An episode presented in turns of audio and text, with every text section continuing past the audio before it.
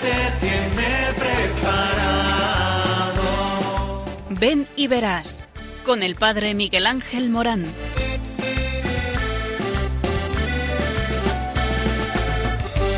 Aunque sean muchas las preguntas y si te surgen tantas dudas, es si verdad lo que te canta.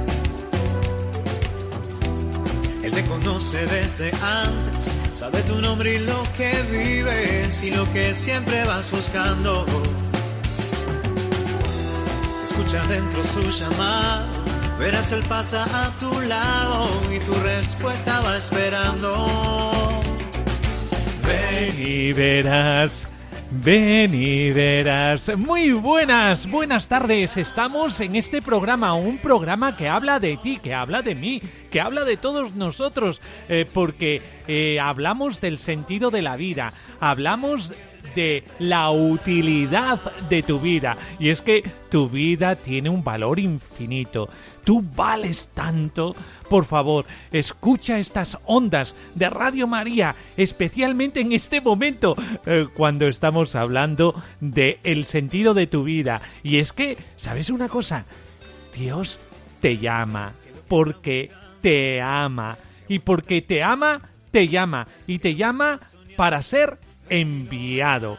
Y es que Dios, porque ama, llama para manifestar su amor.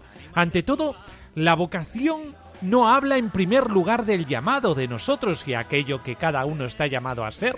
La vocación cristiana habla ante todo de Dios, de un Dios que es amor. Nos revela un aspecto fundamental de su identidad divina. Nos dice que Dios es un Dios que llama y que llama porque ama. Y de esto tratamos en este programa. Estamos tratando de la llamada. Estamos tratando de el amor materializado en una llamada. No puede menos de llamar. Es más, de ya amar. Porque en el llamar es voz del verbo amar. Llama para manifestar el propio amor, para expresar su atención y preocupación.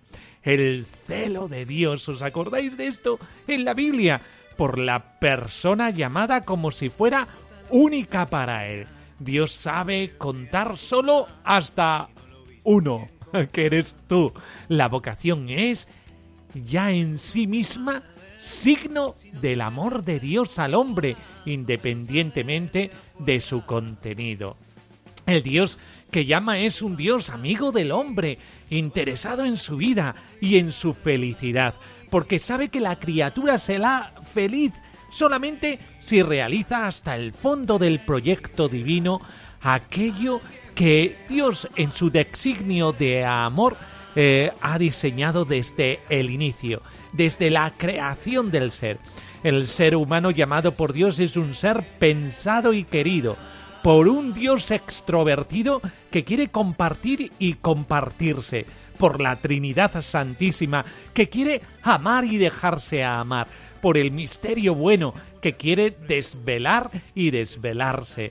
La vocación algo que no podemos descubrir de una vez para siempre, nos hace comprender que Dios, el autor de la vocación, es misterio.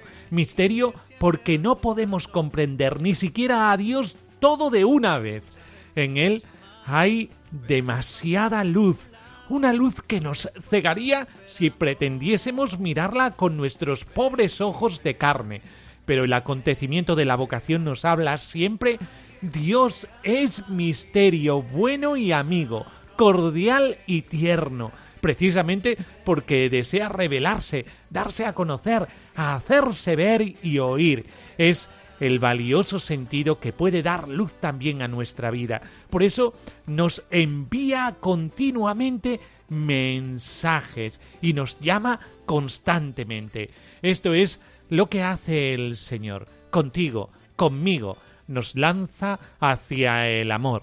Y de esto trata este programa, de el amor de Dios materializado en nuestra propia existencia, en nuestra propia vida, porque tú vales mucho, porque Dios te ama, porque Dios te llama y como te llama, te envía a una misión. Y de esto vamos a hablar, de tu misión, de mi misión. El Señor en su amor es tan creativo que cuenta contigo.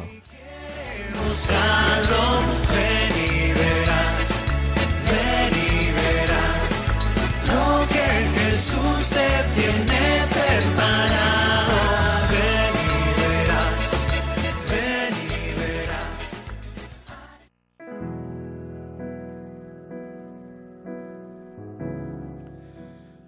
Rogad al dueño para que envíe operarios a su mies. Te pedimos por el don de vocaciones sacerdotales y religiosas y matrimoniales, para que en todas partes sea amado tu corazón. Despierta en muchos jóvenes una vocación sincera, alegre y entusiasta, con un espíritu de bondad, humildad y sencillez, que quieran compartir su vida como voceros de tu Evangelio. Esto te lo pedimos por intercesión del Inmaculado Corazón de María, y de San José nuestro protector. Amado sea en todas partes el Sagrado Corazón de Jesús, por siempre. Amén.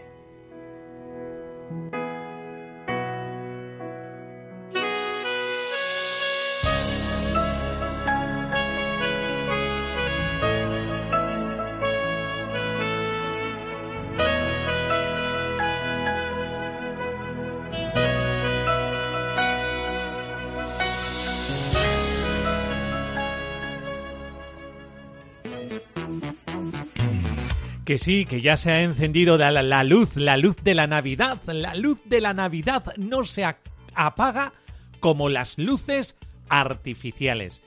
El obispo de Ciudad Quesada, Costa Rica, Monseñor José Manuel García Herrera, llamó a los fieles a donarse a los más necesitados en la Navidad, cuya luz no se apaga como sucede con las luces artificiales, sino que dura toda la eternidad. Y es que vemos tantas luces en nuestra ciudad que qué bonita es cuando es Navidad, pero dentro de poco se quitarán y todo será más cotidiano y ordinario. No pasa lo mismo cuando tenemos la luz de la gracia en nuestro corazón y la vida de Dios dentro de nosotros. Por eso, este obispo, en su reflexión, emitido en una radio local, el prelado recordó que con su nacimiento el Hijo de Dios trae a los hombres obsequios de amor y paz, pero ante todo se nos da como regalo supremo para nuestra salvación. Jesús es el niño que nace para darnos su vida, es quien viene a transformar la humanidad asumiendo nuestra carne. Se hace uno de nosotros, vive entre nosotros y nos da la dignidad de hijos de Dios. Este no es un acontecimiento que recordamos a una simple anécdota. Este nacimiento de Jesús es el hecho que irrumpió en la humanidad y que vivimos hoy, que se hace actual y sigue, sigue, y sigue marcando la historia. En ese sentido, el obispo eh, costarricense aseguró que la luz de la Navidad no se apaga como las luces artificiales, sino que dura para toda la eternidad y alcanza a toda la creación. Por ello, él dijo que invitaba a los fieles a renovar la fe, para que la luz del Señor nos permita darle gloria por las maravillas que ha hecho en nosotros y caminar en la senda de la paz, la justicia, la armonía, la solidaridad. Monseñor Garita recordó que Jesús nació en un momento concreto de la historia y en una familia concreta conformada por María y José. Más adelante indicó que Navidad es vivir en el amor pleno de aquel que nos amó primero y ocuparnos de las cosas de Dios, aunque esto incomode al mundo, pues el deseo y la misión encomendada es anunciar las maravillas del Señor a todos. Además es donarse, entregar la vida a los descartados de la tierra, como son los niños no nacidos, los ancianos, los pobres, las mujeres agredidas, las personas que sienten que no tienen un lugar en esta sociedad. Navidad es paz. El niño escoge el pueblo más humilde y da ejemplo de que podemos ser paz para los demás, aun cuando el ser humano se debate entre la vida y la muerte por la forma en que conduce en las carreteras o por elegir otros caminos de destrucción como la droga, el narcotráfico y la violencia generalizada. Finalmente, Monseñor Garita Herrera recordó que en Navidad el Hijo de Dios se hace hombre, para darnos la dignidad de hijos de Dios y para que participemos de la naturaleza divina de Dios, que en esta Navidad asumamos, vivamos y testimoniemos la grandeza del Señor en nuestro corazón y en la sociedad. Por eso, a la donación del Hijo de Dios en esta Navidad le corresponde tu propia donación.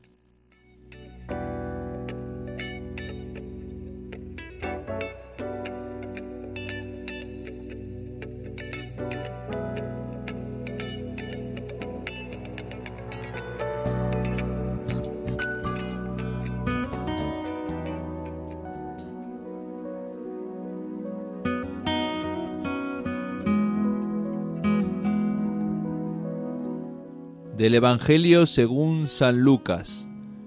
Vosotros sois los que habéis perseverado conmigo en mis pruebas.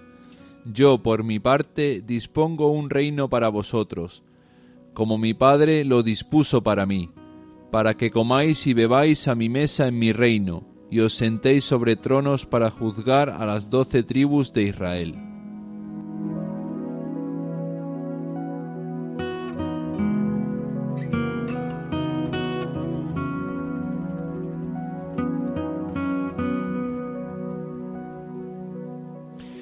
Que sí, que Dios nos llama y nos llama a la libertad, la libertad de aquellos que algún día en su amor, en el amor de Dios, van a poder eh, juzgar con misericordia a todas las naciones.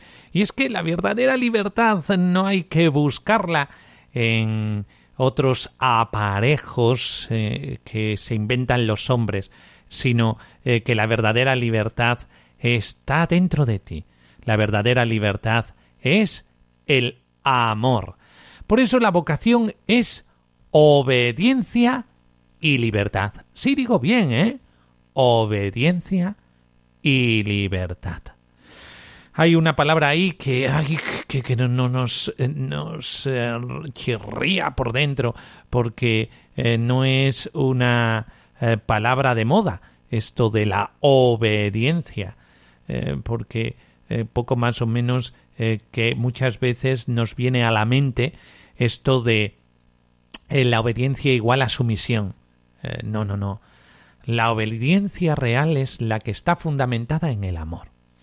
Hemos visto durante todos estos programas que la vocación comporta tres elementos la elección, la llamada y la misión. La elección divina, que precede a la elección del hombre, no coarta la libertad, sino que la previene y la fundamenta. Es esta la consecuencia lógica de una de las tesis más apreciadas en la filosofía y en la teología clásicas, la causalidad universal de Dios. Pero esta consecuencia deja de ser lógica si se desconocen o se abandonan los grandes principios de la metafísica, como sucede actualmente, que pretendiendo salvar la libertad del hombre, creen algunos que se debe limitar la causalidad de Dios, presentando la vocación no como invitación personal, sino como llamada general. Por eso, el Señor eh, quiere ser causa de tu vocación y una causa personal. El Señor, cuando te llama, te elige y te elige porque te conoce, porque sabe a quién elige. Es decir, cuando Dios nos regala una vocación, eh, eh, estás eh, contando contigo y contigo con todo lo que implica la palabra. Conviene también indicar que la elección no es todavía vocación si al mismo tiempo no se verifica también la llamada. En la economía ordinaria de Dios, para realizar su llamada, se sirve de causas segundas y de mediaciones, pero éstas pueden faltar o ser engañosas si a causa de estas deficiencias no llega la llamada al elegido, no hay todavía vocación. Por lo cual, no es exacto decir eh, que en virtud de la elección divina existe vocación o no existe en principio.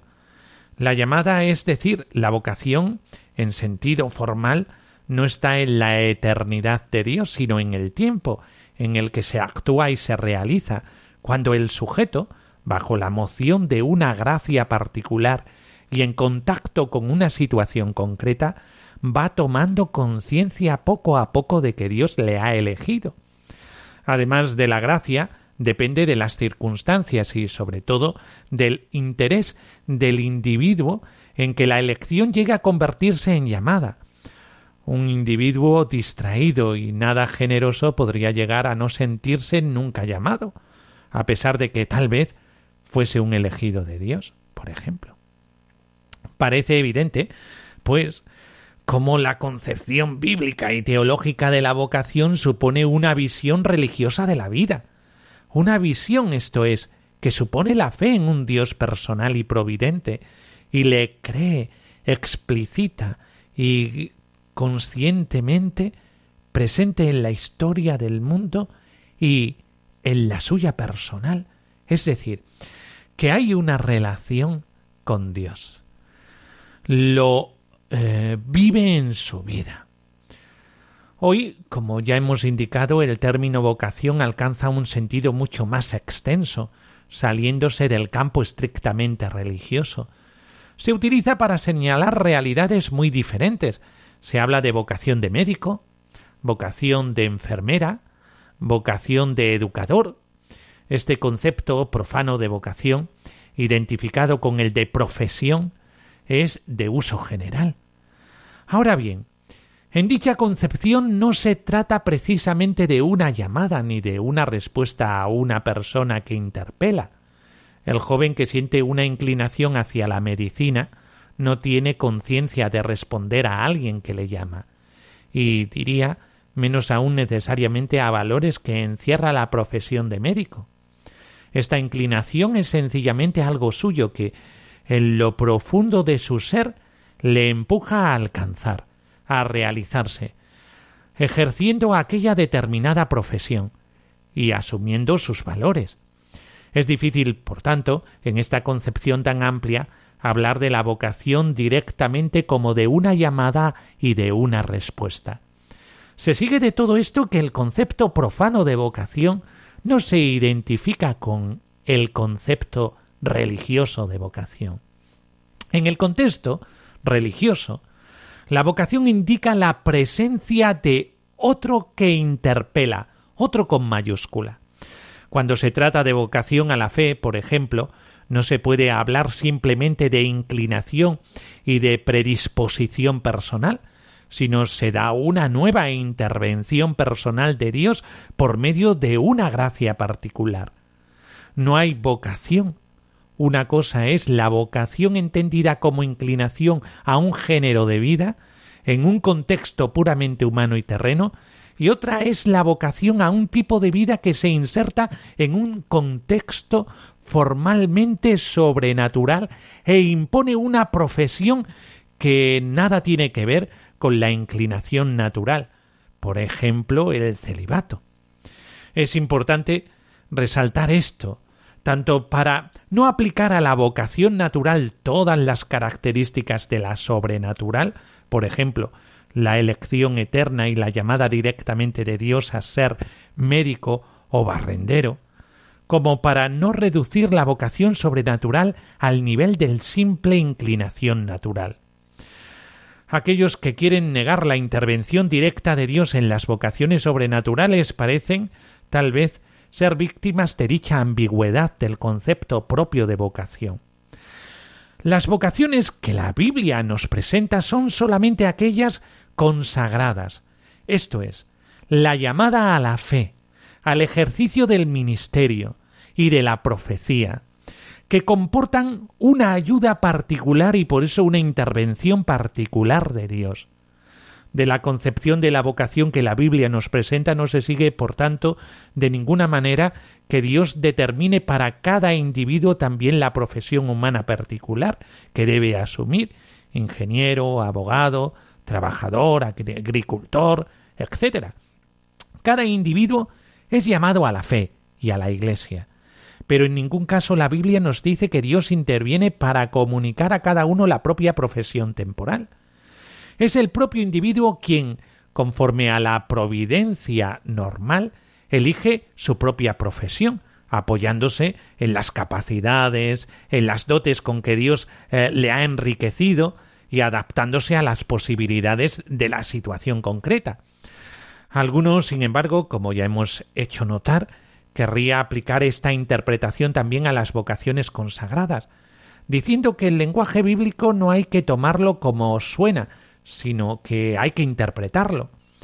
En la mentalidad semítica, Dios es la causa primera de todo lo que acaece y por tanto el autor sagrado pone siempre a Dios en el primer puesto y le propone como el primer autor de todos los acontecimientos, aun cuando éstos se verifiquen interviniendo determinadamente eh, la libertad y con frecuencia la maldad del hombre. Se podría pensar, pues, que también en los relatos de la vocación está presente la misma mentalidad, por lo cual no se dice que el primer plano atribuido por la Biblia a la intervención de Dios se deba entender como un dato auténticamente revelado. Por eso se podría dar una interpretación distinta y más elástica del fenómeno vocacional que nos hace la Biblia, relegando a Dios a un plano un poco más lejano y dejando más campo a la iniciativa del hombre, quien no recibiría la vocación, sino simplemente se le daría. Dios quiere infaliblemente la realización de su plan de salvación, pero deja a las preferencias de cada uno la tarea de elegir y asumir su propio desarrollo para realizar dicho plan. De esta manera cambia todo el decorado, en vez de ser la vocación una relación con la providencia especial, participa de la providencia general. Es un, es un caso, eh, eh, Dios quiere eh, determinados apóstoles y en el otro simplemente la misión apostólica. En vez de Pedro, quiere la función petrina.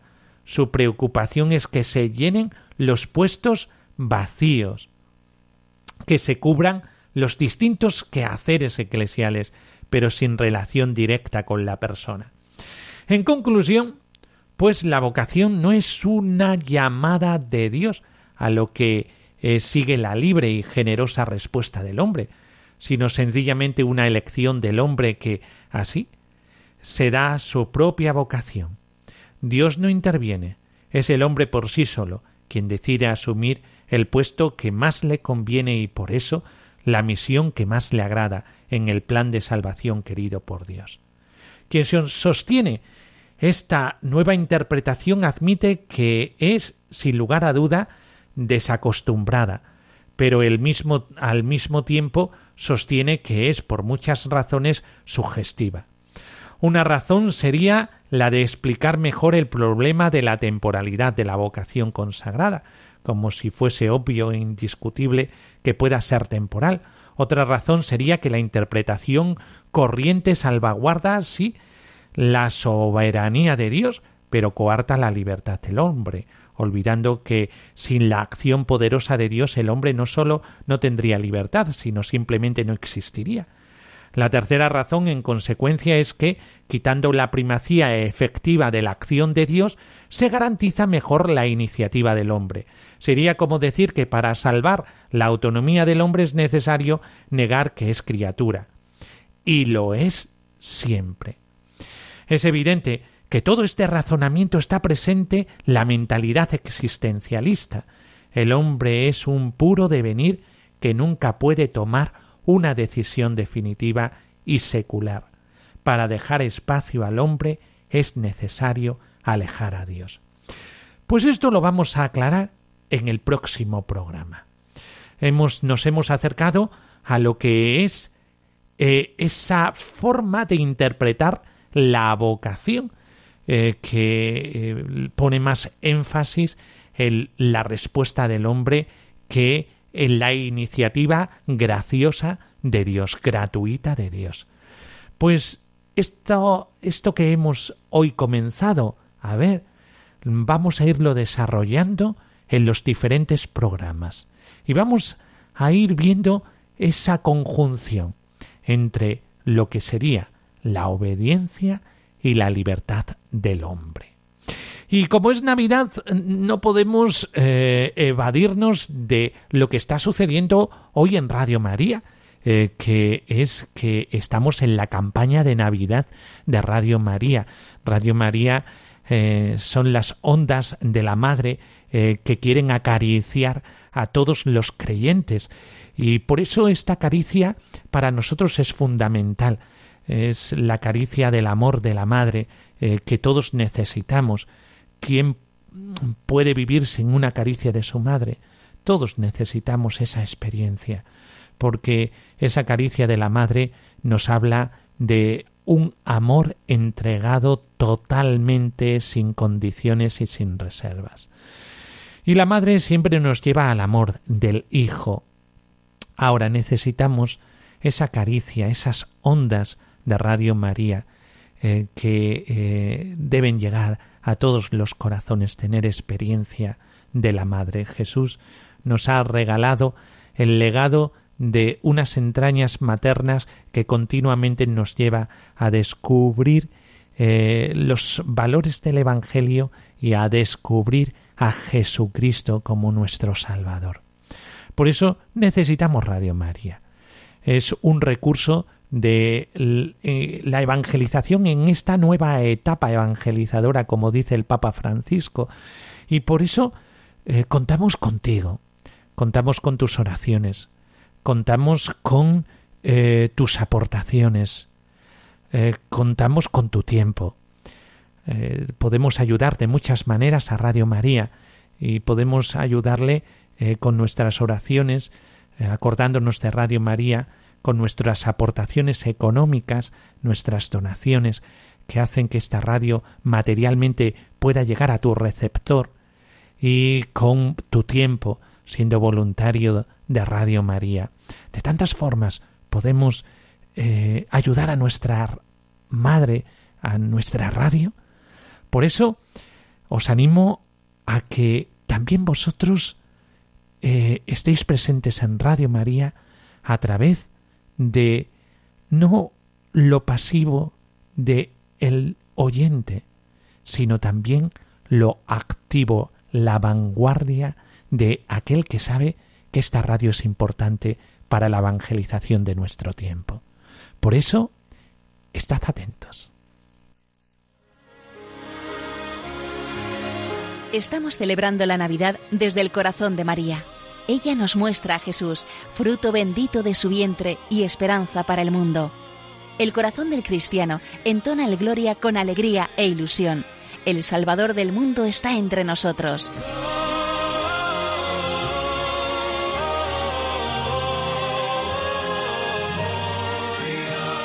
Sin embargo, muchos hombres aún no lo conocen. Por eso Radio María quiere anunciar esta buena noticia, como hicieron los pastores. Ayúdanos a llevar este mensaje de esperanza a través de la radio. Colabora. Puedes hacerlo en cualquier sucursal del Banco Popular o sus filiales, en el Banco Santander, en las cuentas de la Asociación Radio María, o si quieres que tu donativo desgrave fiscalmente, en las cuentas de la Fundación Amigos de Radio María en los mismos bancos, indicándonos tus datos por teléfono si es la primera vez que lo haces. También por transferencia bancaria, giro postal o cheque a nombre de Asociación Radio María, enviándolo a Radio María, Paseo de Lanceros 2, primera planta, 28024, Madrid. O si lo prefieres, puedes llamar al 91 822 8010 y te facilitaremos todos los trámites. Navidad en Radio María, la fuerza de la esperanza.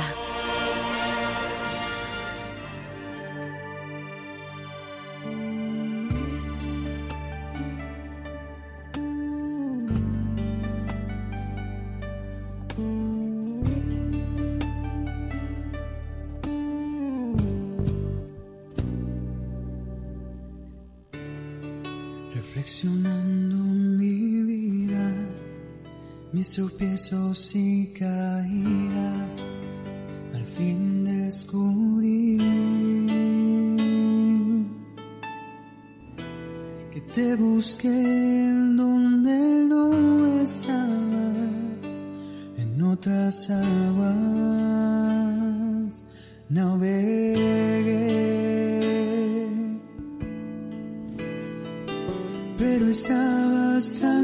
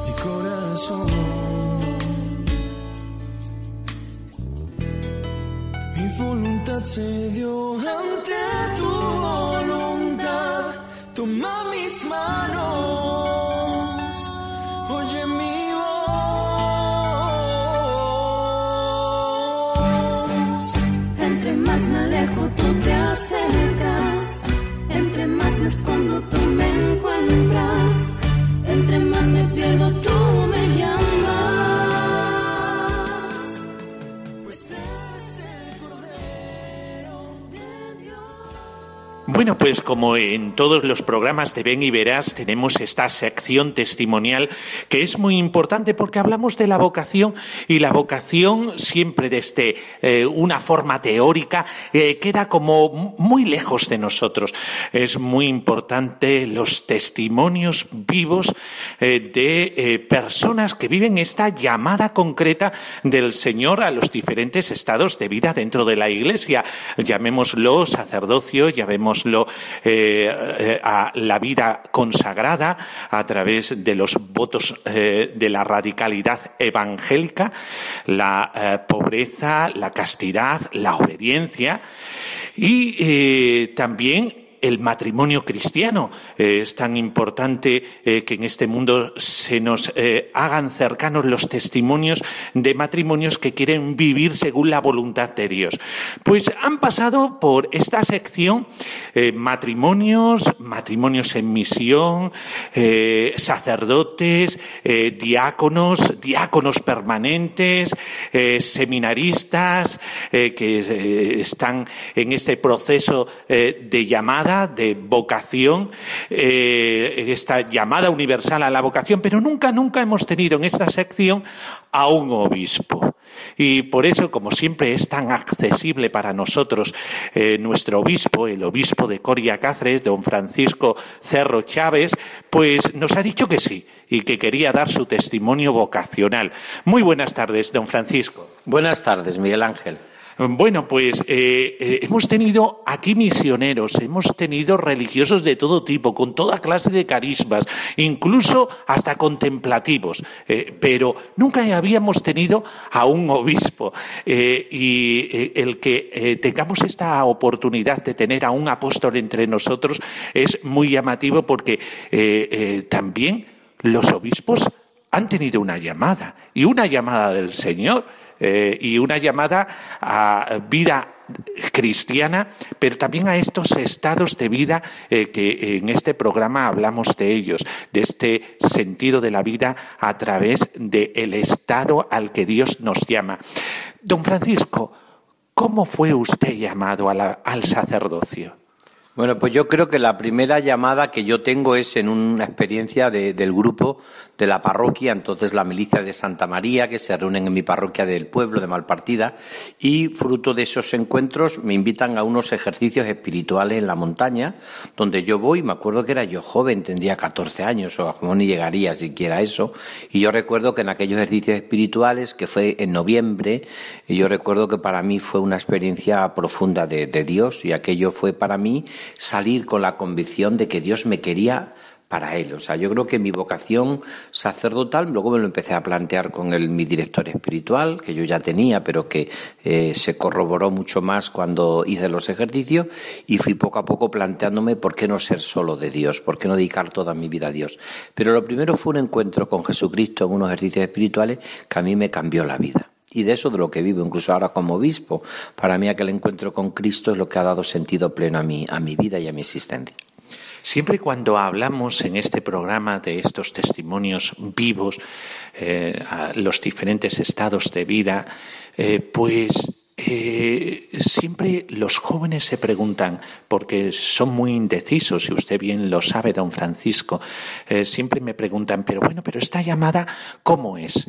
Que, que, Dios te habla directamente y te dice, oye, Paco, quiero yo que eh, me sirvas. Eh, esta, eh, esto, esto cómo, cómo, se, ¿cómo se hace? ¿Cómo se realiza?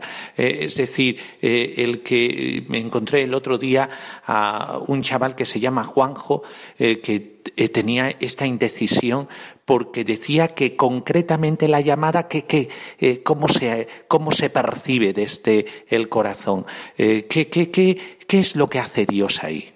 Bueno, yo creo que la vocación es como un flechazo, como una especie de, de enamoramiento, de, de, de pasión por, por, por, Jesucristo en este caso, ¿no?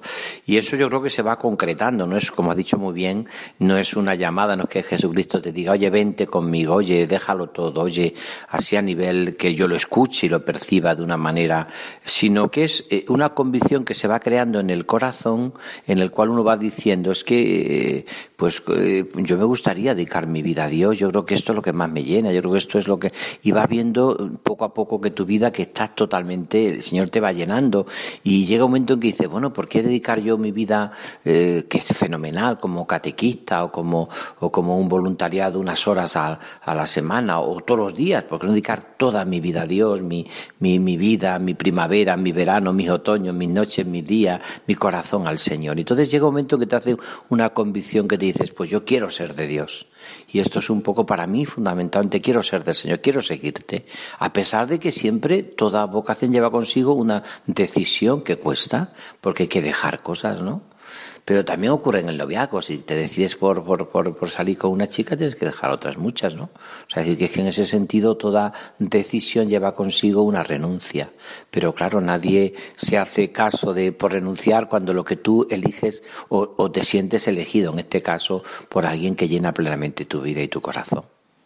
Cuando hablamos de vocación, don Francisco, hablamos de dos puntos que usted eh, pues, eh, nos ha mencionado que es el punto de las mediaciones y el punto de la oración. En unos ejercicios espirituales, yo me imagino que usted hablaría con el director de ejercicios, una mediación, y también eh, de la oración. ¿eh? Para eh, ser llamado es necesario una vida espiritual, eh, eh, hablamos de un encuentro con el Señor. ¿Es necesaria la oración? ¿Son necesarias las mediaciones? Pues son muy necesarias, antes, durante y después. Es verdad que Dios te puede elegir como eligió a Pablo desde una situación incluso de pecado. Él iba persiguiendo para matar a los cristianos y Dios te eligió. O a, o, o a Foucault, que le elige eh, orando por las calles de París, casi sin fe, Señor, decía él, si existes, haz que te conozca. Es decir, puede Dios y le llama. O sea, cuando se encuentra con el padre Ibelín, allá en, la, en la parroquia de San Agustín de París, él dice, cuando descubrí que existía Dios, me di cuenta de que solo podía vivir para Él. Él une realmente su planteamiento de fe con su vocación. Pero lo normal es que se acceda a la vocación por un convencimiento poco a poco a través de un encuentro con Jesucristo que te va cambiando la vida y que eres acompañado. Antes, durante o después, como no tengas una unión con Cristo, que es la vida espiritual, probablemente esa vocación o no cuaja o no persevera, o no se da. Pero si realmente está esa unión con Cristo, se da, se vive y se persevera, porque en definitiva eh, la, vocación es siempre al seguir a Cristo y, no tiene sentido. Nosotros no somos unos funcionarios que hacemos una labor.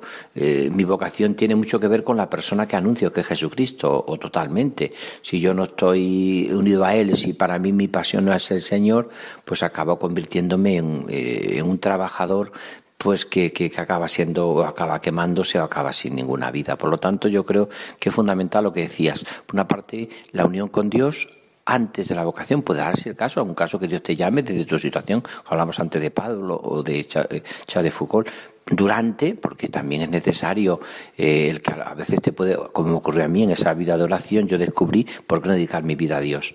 Pero desde luego lo que está claro es que la unión con Dios, si no está en unidad a Dios, o, no se da, o si se da no se persevera, o si se persevera se acaba uno quemando, porque sin perder de vista el horizonte es muy difícil la perseverancia en la vocación. Eh, es decir, muy importante para todos los que nos oyen en estas ondas de Radio María, en este programa Ven y Verás, eh, la lucidez de la vocación te la da la oración y muy importante las mediaciones. De hecho, el Papa Francisco en el último sínodo para los jóvenes, eh, pues nos hablaba del acompañamiento a jóvenes. Y en este acompañamiento es muy importante aquel que acompaña. De hecho, don Francisco ha inaugurado en la diócesis de Coria Cáceres eh, un curso eh, de acompañamiento con créditos académicos y todo, acompañamiento espiritual a jóvenes. Eh, don Francisco, es tan importante esto del acompañamiento, sobre todo desde el punto de vista vocacional a las diferentes vocaciones dentro de la Iglesia. Eh, este curso del cual hablas, eh, Miguel Ángel, que es el que ha realizado la provincia eclesiástica de Mérida Badajoz y que a mí los obispos me encargaron, pues que, ha tenido realmente un gran, una, gran respuesta. Ha habido unas treinta y tantas personas. Eh, yo creo que es por esta idea que está en la línea un poco del sínodo de los jóvenes. O sea, cualquier persona que se plantee un encuentro con Jesucristo y que vive ese encuentro con Cristo, que quiere encontrarse con Cristo, necesita ser acompañada. No digamos una vocación ¿Por qué? Porque uno puede ser muy engañado. O sea, eh, te imaginas que uno quisiera ser ciclista y le faltase una pierna. Pues diríamos enseguida, hombre, podía plantearse pues que escriba sobre el ciclismo o que, o que vaya sentado en, el coche viendo eh, la carrera, pero claro, mm, pedalear tendría que hacerse un proceso tan complicado que no sé si, si no hay que, que decirle que no sabemos si tiene toda la, toda la realidad para poder ser un buen ciclista. Pues algo parecido ocurre, o el ejemplo que se me ocurre de subir una montaña. Si tú quieres subir una montaña, que sería la, la vocación eh, del seguimiento de Cristo, y no tienes a nadie que te acompañe, puedes perderte por la montaña.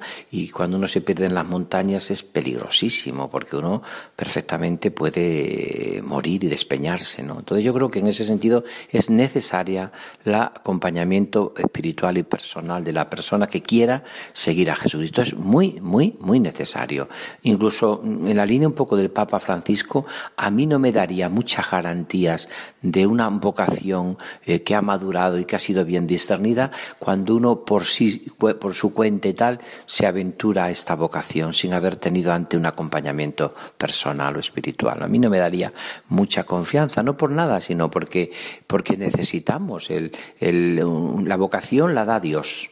Los hombres eh, piden por ella, y, pero luego también la iglesia discierne esa vocación. Y a veces, o la iglesia o la congregación, donde, o, incluso en el matrimonio también, si Dios quiere esa persona o que Dios quiere que cuaje esa vocación. Entonces es muy necesario muchos elementos, porque si fallan algunos, puede haber incluso a veces ciertas dificultades a la hora de realizar una vocación. Por eso yo creo que el acompañamiento personal es fundamental en toda vocación. Una persona que quiera seguir a Cristo tiene que ir a una persona que sea experta en vida espiritual, en, eh, en acompañamiento personal, para que también discierna su, su vocación y que le diga, pues adelante, vete al seminario adelante, pues cásate o adelante. Yo creo que, que se te. Es decir, es verdad que tú no decides por la persona, pero tú sí le das los ingredientes para que haga la paella y que pueda realizar su vocación. Y claro, estamos hablando con un obispo y eh, eh, hablamos del sacramento, del orden en, diferentes grados. Eh, hemos hablado en este programa con diáconos, el primer grado del sacramento del orden, después otro grado del sacramento del orden, el grado de presbítero y otro grado, el grado de episcopo, sacerdote. don Francisco, claro, esto uno puede ser llamado a ser obispo. Es decir, cuando hablamos de la llamada al sacramento del orden, eh, hablamos del diácono o hablamos de la llamada al sacerdocio. Eh, tantas veces me escucháis en Ven y Verás eh, hablar sobre el sacerdocio. yo que soy sacerdote, pues claro, a mí se me va el corazón cada vez que hablo del sacerdocio porque lo disfruto y disfrutándolo me hace enormemente feliz. ¿eh? Eh, pero claro, uno puede ser llamado a obispo. Eh, el Papa Juan Pablo II decía, recuerdo haber escuchado alguna vez algo que me impresionaba mucho, decía hace, no sé si decía cinco años que soy Papa, veintitantos años que soy obispo y no sé cuántos que era sacerdote, dice lo que más feliz me hace es ser sacerdote. Porque es verdad que un obispo, es verdad que por la transmisión apostólica de su posición de mano puede perpetuar el orden en, en la historia a través de la ordenación y eso es propio del obispo, ¿no? Pero también es verdad, y esto es precioso, que, y hay que reconocer que es así, que el, sacerdote celebra las dos cosas más grandes que puede celebrar el obispo y nada más, que es la, me refiero, eh, celebra la Eucaristía y el perdón de los pecados, que es lo más grande que tiene. Es verdad que el, el orden eh, episcopal lleva consigo otra serie de, de, de también de, de, servicios que puede realizar fruto de ese orden. Pero yo recuerdo a Juan Pablo II que más grande que la Eucaristía, que la celebra el sacerdote, como la celebra el obispo, el perdón de los pecados. Vocación al, al, al, al, episcopado. Decía San Pablo que quien desea el episcopado desea algo bueno. Siempre se ha comentado así en plan así gracioso, pero nadie en la iglesia ni, ni se ha dado ni se dará a alguien que diga yo quiero ser obispo, ¿no? Yo quiero seguir a Jesucristo, yo quiero servirle como sacerdote porque sí, me siento llamado a celebrar la Eucaristía, el perdón de los pecados, a tener eh, una comunidad parroquial, pero ser obispo ya lleva consigo la elección del Papa de la Iglesia, ¿no? que te elige pues para ser, para ser obispo. Lo cual esto es bueno porque también la misma Iglesia en, en, en, el acercamiento que te ha ido haciendo a ti ve si realmente puedes o no puedes tener las cualidades, porque el, episcopado lleva consigo también una serie de, dotes de gobierno, de, enseñanza, de muchas cosas que no todo el mundo tiene por qué estar, eh, podríamos decir, puede, puede llegar a ser obispo. Hay, eh, hay también otra, la Iglesia tiene su propio, su propia mm, deseo y su propio de lo que tiene que ser un obispo y tiene derecho también a exigirlo a la hora de los candidatos. Por tanto, es la Iglesia la que te llama y te elige. Cuando te ha elegido, pues tienes la alegría y la paz de decir, pues mira, eh, pues, pues yo aquí estoy para hacer tu voluntad, voy a hacerlo lo mejor posible. Eh, pues si a lo mejor alguna cosa no la hago bien, ya lo sabían cuando me eligieron que, que no era perfecto, ¿no? Pero también sabían que iba a poner alma y vida y corazón en mí mi vida apostólica. Siempre preguntamos en el programa cuando tenemos estos, eh, esta sección, estos testimonios vivos, eh, pues la pregunta del millón que les encanta a los jóvenes escuchar desde Radio María, porque todos buscamos la felicidad. Don Francisco, ¿es feliz con su vocación? Pues la verdad es que soy completamente feliz, o sea, muy feliz. O sea, yo no cambio a Jesucristo por nada. Los elementos, cuando conocí a Jesucristo en aquella experiencia que tuve en el Centro de Espiritualidad de la Virgen de la Montaña de Cáceres, la sigo teniendo, es lo que me sigue dando la felicidad y la alegría, que es el Señor, el servicio a los hermanos, a los pobres, a los que sufren. Entonces soy inmensamente feliz, con dificultades, con cruces, como dice eh, el Evangelio, pero soy inmensamente feliz, de, de tal manera que no me cambio por nada del mundo. O sea, yo muchas veces me encuentro con esa frase tan bonita de, de, de San Pedro, Señor, ¿dónde vamos a ir si solo tú tienes palabras de vida eterna? ¿Dónde voy a ir yo? Entonces me siento inmensamente feliz, feliz, muy feliz, y no cambio lo que soy por nada, no porque sea obispo, sino porque soy cristiano, porque soy sacerdote y bueno, y también porque ahora soy obispo, lo cual estoy contentísimo también de serlo, porque me ha elegido el Señor a través de su iglesia, pues yo encantadísimo de, de serlo, pero sí que soy muy feliz, porque para mí la felicidad consiste fundamentalmente en vivir eh, eh, el amor a Jesucristo, sentirse amado por Jesucristo, amar también a tu iglesia, a tu comunidad, a tu gente y también amado por ella. Entonces yo eso realmente a mí se ha dado, por lo tanto soy, soy muy feliz, realmente soy muy feliz. Bueno, pues ya sabéis, la felicidad está en este servicio, como dice eh, don Francisco, eh, le hace ser feliz el servir. El, estar a disposición de la voluntad de Dios que se muestra en la Iglesia, en la voluntad de la Iglesia, en esta llamada particular al episcopado, eh, que es algo peculiar, eh, porque ya no solamente es la llamada de uno, sino la llamada de la Iglesia que le hace a uno. Y de ahí lo importante de este ministerio apostólico. Si nosotros rezamos el credo y decimos creo en una Iglesia, una santa católica apostólica, nuestra apostolicidad se la debemos a los apóstoles y al sí de estos hombres que le dicen a la llamada de la Iglesia, sí, eh, porque realmente eh, es eh, todo servicio tiene su cruz. Y este valiente es el día de hoy decirle sí al Señor en una llamada tan peculiar como esta del episcopado. Eh, se hacen muchas gracias con respecto a esto de las mitras y de yo, sin embargo, eh, creo que realmente es una responsabilidad eh, que tiene tanto peso que aquel que dice que sí es un verdadero héroe. Por eso, eh, desde la sencillez, desde la simplicidad y desde el servicio. Muchísimas gracias, don Francisco, por haberse prestado a esta entrevista. Han pasado tanta gente por aquí que nunca habíamos tenido a un obispo y cuando se lo comenté enseguida, cómo no, eh, se, le, se, caracteriza, se caracteriza don Francisco por esto, por ser siempre muy cercano, pues nos ha dicho que sí, que quería contar su vocación. Muchas gracias, don Francisco. Pues gracias a ti, Miguel Ángel, y también a todos los queridos oyentes de Radio María. Un abrazo. Bueno, pues seguimos en este Ven y verás con la sección de los peques, eh, que también ellos nos dicen qué es lo que quieren ser de mayor. Pues seguid atentos al receptor, que seguimos aquí en Radio María.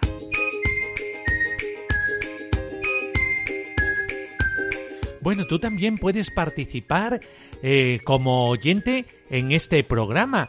Eh, ¿Cómo? Pues consultando cosas a través de nuestro correo electrónico, impresiones que lleves de lo que escuchas en este programa, o dar testimonio, o enviarnos un audio eh, de voz eh, de tus hijos eh, diciendo nombre, edad que tiene y lo que quieren ser de mayor, como vamos a escuchar posteriormente.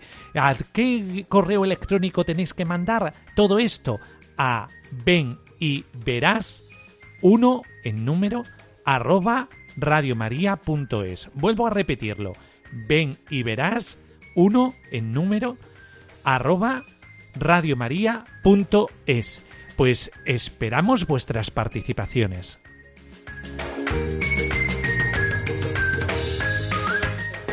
Tengo 14 años y de mayor quiero ser sacerdote. Soy Carlos, tengo 13 años y quiero ser sacerdote. Hola, soy Antonio y tengo 12 años y de mayor quiero ser sacerdote.